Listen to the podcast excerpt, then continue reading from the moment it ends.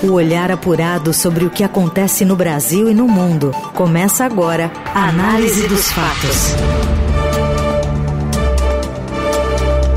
Olá, seja bem-vinda, bem-vindo. Começando por aqui mais uma análise dos fatos para trazer para você uma informação no meio do dia, atualização do noticiário, tudo ao mesmo tempo agora nas ondas do rádio pelo 107,3 FM e também em formato podcast. Assim que a gente sai do ar, esse programa já fica disponível para você ouvir nas plataformas digitais, né, em qualquer uma e também na TV Estadão. Lembrando que Felipe Moura Brasil está de férias, volta daqui a alguns dias. Enquanto isso, seguimos aqui com as notícias do dia nesta quarta-feira, 30 de agosto. Fundação Idália inunda o oeste da Flórida e provoca ventos de até 200 km por hora. Centenas de voos foram cancelados nos Estados Unidos. O governo reforça déficit zero, mas precisará arrecadar mais para fechar o orçamento de 2024. Contamos o que falta para equiparar as despesas e arrecadação. E ainda as novas velhas luminárias a gás no centro da cidade e a promessa de fim dos trólebus da capital. O que acontece no Brasil e no mundo. Análise dos fatos. O furacão Idália atingiu o estado da Flórida, nos Estados Unidos, nesta quarta, após provocar danos em diversas regiões de Cuba. O furacão chegou à Flórida com uma categoria 3, apesar de autoridades terem sinalizado que a tempestade teria categoria 4. O Idália deve avançar em direção à região do Big Bend, no norte do estado. Os residentes da Flórida que vivem em áreas costeiras vulneráveis receberam ordens para saírem de suas casas enquanto o furacão ganhava força nas águas do Golfo do México. Autoridades alertaram sobre uma tempestade catastrófica e ventos destrutivos. Companhias aéreas cancelaram mais de 400 voos, enquanto mais de 230 mil pessoas ficaram sem energia elétrica. O governo da Flórida, o governador e candidato presidencial republicano Ron DeSantis, decretou estado de emergência na Flórida e afirmou que o furacão deve ser o mais forte a atingir a região em mais de um século, com ameaças à vida. That level of storm surge is life threatening. Do not go outside in the midst of this storm. If it's calm where you are, it may be because you are in the eye of the storm, and those conditions will change very, very quickly. So, wherever you are, hunker down and don't take anything for granted here. This is a very, very powerful storm. Reforçando para as pessoas ficarem onde elas estão, abaixadas, e não é, saírem, subestimando né, a potência desse furacão.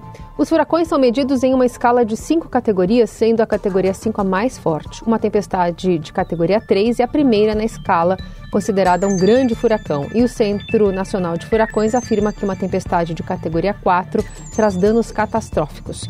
O presidente dos Estados Unidos, Joe Biden, aprovou nesta segunda uma declaração de emergência para a Flórida, garantindo ajuda federal para lidar com o furacão. Na Eldorado, análise dos fatos.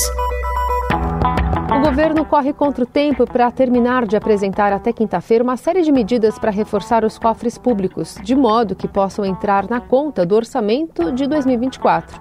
Isso porque o projeto de lei orçamentária do próximo ano, que tem ser enviado para o Congresso até amanhã, vai prever equilíbrio entre receitas e despesas, como reforçou nesta terça o ministro da Fazenda, Fernando Haddad. O orçamento vai equilibrado nem teria tempo de mudar o orçamento, né? Está pronto há mais de 15 dias. Então, dia 31, a gente apresenta os parâmetros, os dados, as medidas fiscais, já fechado com o planejamento. O orçamento está indo equilibrado. Equilibrado significa zero. Equilibrado significa que as receitas primárias são iguais às despesas primárias.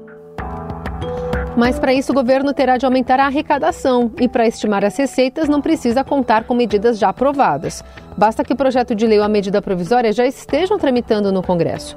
A repórter do Estadão, Mariana Carneiro, explica quais seriam as principais apostas da Fazenda para aumentar o caixa.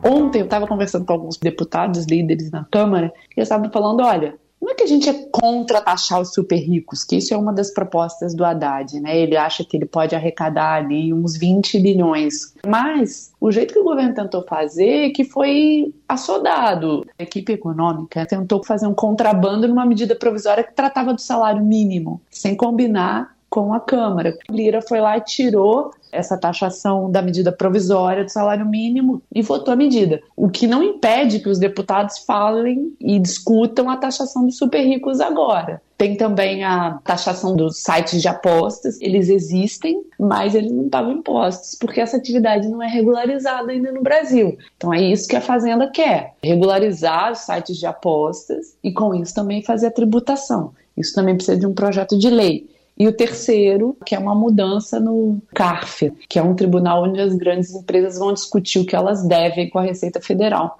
Só nesse tribunal, a equipe econômica acha que pode arrecadar entre 30 e 40 bilhões.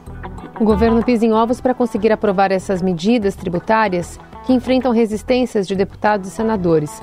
Antes de enviar os projetos, representantes do Ministério da Fazenda ainda fizeram várias consultas e representantes do mercado financeiro para calibrar o aperto e viabilizar a aprovação. Haddad sinalizou que novas medidas ainda devem ser anunciadas. Como mostrou o Estadão, o Ministério da Fazenda avalia, por exemplo, mudar a forma de tributação dos chamados juros sobre capital próprio. Análise dos fatos. Depois de ficarem cinco anos desativadas, as luminárias a gás do pátio do colégio voltaram a funcionar no mês passado. As lâmpadas, que já foram sinônimo de progresso e de modernização no centro de São Paulo, fazem parte de uma ação da Prefeitura da capital que pretende inaugurar oficialmente em setembro o conjunto restaurado. O subprefeito da Selva, o Camilo, explicou à Rádio Dourado que a iluminação é ornamental e funciona como um carinho para a cidade, porque a revitalização de lugares tradicionais estimula a visitação ao centro. É um carinho né, que a gente faz com a cidade de São Paulo, deixar disponível para que as pessoas conheçam, conheçam a história, uhum. entendam uhum. onde nasceu São Paulo, e é de maneira ornamental mesmo. Então, é um carinho que vale a pena. Isso não é em toda a cidade, isso foi tirado ao longo do tempo, não só talvez por custo, mas até pela própria luminosidade, né? Que a de LED não tem nem comparação, elas não têm problema nenhum. Para Camilo, a boa iluminação pública já feita por luzes de LED inibe as ocorrências policiais na região. A manutenção e os custos do sistema gás são mínimos porque a estrutura já existia, segundo o executivo. Já o prefeito Ricardo Nunes admitiu que o trólebus pode estar perto do ponto final nas ruas de São Paulo. Há mais de 70 anos em circulação, os ônibus com hastes ligadas à rede elétrica devem ser aposentados porque o sistema é antigo e tem gastos de manutenção altos, cerca de 30 milhões de reais por ano, segundo Nunes. O sistema trólebus é composto por uma frota de 200 veículos divididos em 10 linhas. Com uma extensão na rede elétrica, o modal transporta 8 milhões de passageiros por mês. Para os que veem nisso uma medida acertada, ficam a lembrança dos ônibus parados com motoristas tentando reconectar o veículo à fiação cada vez que as hastes se soltam. Mesmo nos trólebus mais novos, isso ainda pode ocorrer e até causar acidentes, além de custarem até o dobro de um ônibus normal.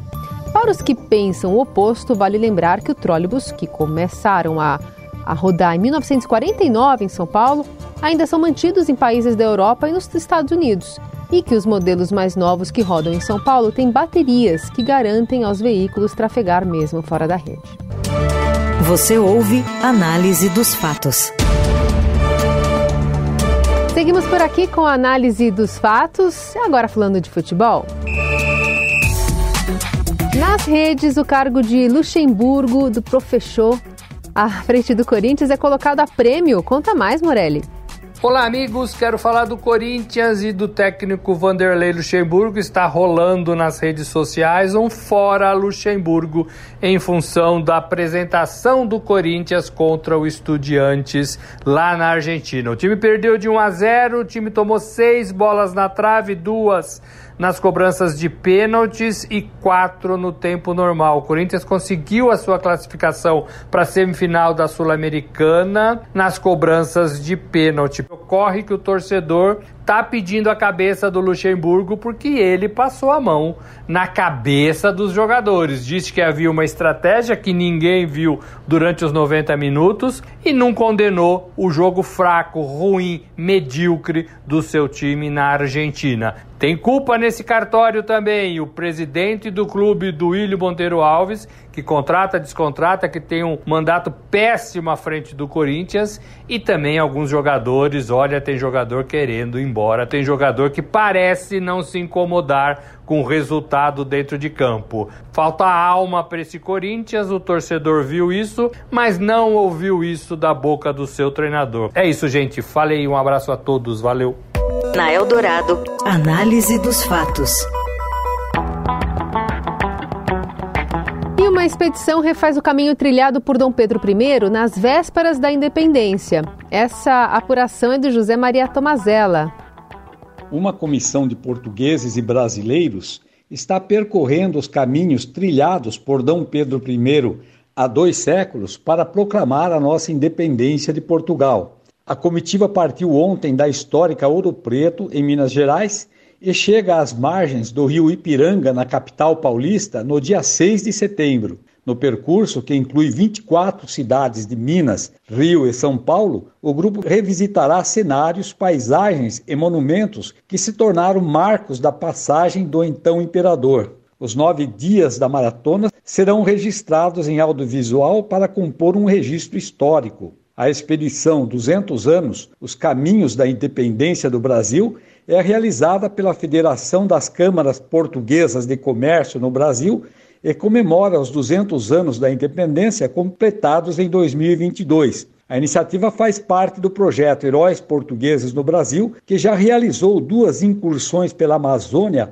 relembrando outras personalidades lusitanas que se destacaram na história do Brasil. O projeto será completado agora com a jornada de Dom Pedro até o lugar onde se deu o grito da independência às margens do Ipiranga. Durante o percurso serão visitados locais históricos, como a fazenda que hospedou o imperador em São José do Barreiro e a calçada do Lorena, em Santos, caminho usado por Dom Pedro para chegar ao Planalto no dia em que proclamou a independência.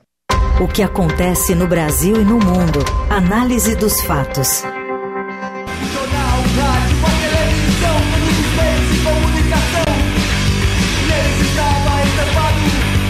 Bob Cuspe, o personagem do cartunista Angeli? Será homenageado com um show da banda de punk aqui em São Paulo, de uma banda que quem conta mais é o Giba Mêndola. Fala, Giba. Olá, amigos da Rádio Dourado, todos bem? Aqui quem fala é o Gilberto Amêndola e eu tô aqui para dizer que o tempo passa para todo mundo. Vocês sabem quem chegou aos 40 anos? Inacreditável quem agora já é um quarentão. Bob Cuspe, personagem clássico do cartunista Angeli. E para comemorar a data, vai rolar um show da banda punk Inocentes, do Clemente, uma banda seminal do movimento punk aqui de São Paulo. O show vai acontecer agora na quarta-feira, dia 30, no Iglesia Borrasteria, que fica na rua João Moura, 515. Aliás, quem faz aniversário nessa quinta-feira é o próprio Angeli, que se não errei nas contas aqui, faz 67 anos. É isso aí, gente. Um grande abraço e até a próxima. Tchau, tchau. Valeu, Viva. E agora a gente fala sobre um esquenta aqui. Tem apresentações do cantor Bruno Mars no Brasil em setembro, está chegando o Detal. E a Dora Guerra, que fez um trabalho de conclusão de curso de jornalismo sobre o tema, traz pra gente também o seu destaque. Fala, Dora. Bruno Mars é um dos maiores artistas do pop do R&B nos Estados Unidos e ele vai ser o headliner de dois dias no The Town, que é esse mega festival que vai rolar em São Paulo. Ele vai tocar tanto no dia 3 quanto no dia 10 de setembro. E os dois dias esgotaram rapidinho as vendas. E acontece que eu fiz um TCC sobre ele. Eu fiz um trabalho para concluir o curso de comunicação social, que foi mais focado no terceiro álbum dele, nas influências que ele teve para fazer esse álbum, que é o 24 Karat Magic. Mas acabei aprendendo muito sobre quem é o Bruno Mars, qual é o estilo dele e principalmente uma coisa que eu aprendi é que o cara sabe fazer um bom show. Meu TCC foi de 2019. Eu não consigo dizer como vai ser o show, mas eu consigo te dizer o que não vai faltar. E é isso que eu vou contar aqui hoje. Primeiro, não tem nada de playback no show dele. É tudo feito ao vivo, inclusive os vocais são assim, ó, impressionantes. A banda dele é super robusta, tem teclado, guitarra, baixo, bateria, saxofone, trompete, trombone, tudo tocado ao vivo. Tem coro, então é super bacana. Outra coisa é que vai ter muita dança, até os instrumentistas dançam e dá a sensação de que é uma boy band assim dos anos 80, 90 no palco, tipo New Edition, Boys to Men, com o Bruno Mars e os Hooligans, que são a banda dele dançando junto. Vai ser um show super divertido, com clima de festa mesmo. O Bruno Mars tem umas músicas mais românticas, mais lentas, e ele até inclui uma outra na setlist, mas não vai ser o clima que vai dominar. O que domina são as músicas dançantes. É como se o Bruno Mars fosse um anfitrião de uma grande festa e ele tem que garantir que você vai curtir o show, que você vai se divertir. E por último, outra coisa que você pode ter certeza que vai ser é uma viagem no tempo. Bruno Mars é um cara que se inspira muito nos ídolos dele e ele não esconde isso. Então, Elvis, Prince, Michael Jackson e vários ídolos do pop, funk dos anos 70, 80, 90 aparecem muito no show dele. O compilado do repertório dele é um prato cheio para quem curte Earth, and Fire, Jackson 5, James Brown e também para quem curte Bruno Mars, claro. Então é isso, é um show que vai ser muito divertido. Se você vai, aproveite um ou os dois shows. Aliás, há quatro dias do seu início, o Festival The Town teve outra mudança de escalação. A produção do evento anunciou que Joss Stone vai substituir o One Direction Lion Payne e que cancelou todas as suas apresentações na América Latina devido a uma infecção renal. A cantora inglesa será a segunda a se apresentar no palco Skyline, o principal no dia 7 de setembro. O Festival The Town começa neste sábado, se estende por dois finais de semana, incluindo o feriado da Independência, no Autódromo de Interlagos, em São Paulo. Tem trens, metrô que vão funcionar 24 horas, mas tem um esquema de segurança e de trânsito que está sendo montado para esses dias de apresentação. E assim fechamos o análise dos fatos desta quarta-feira. Amanhã a gente está de volta.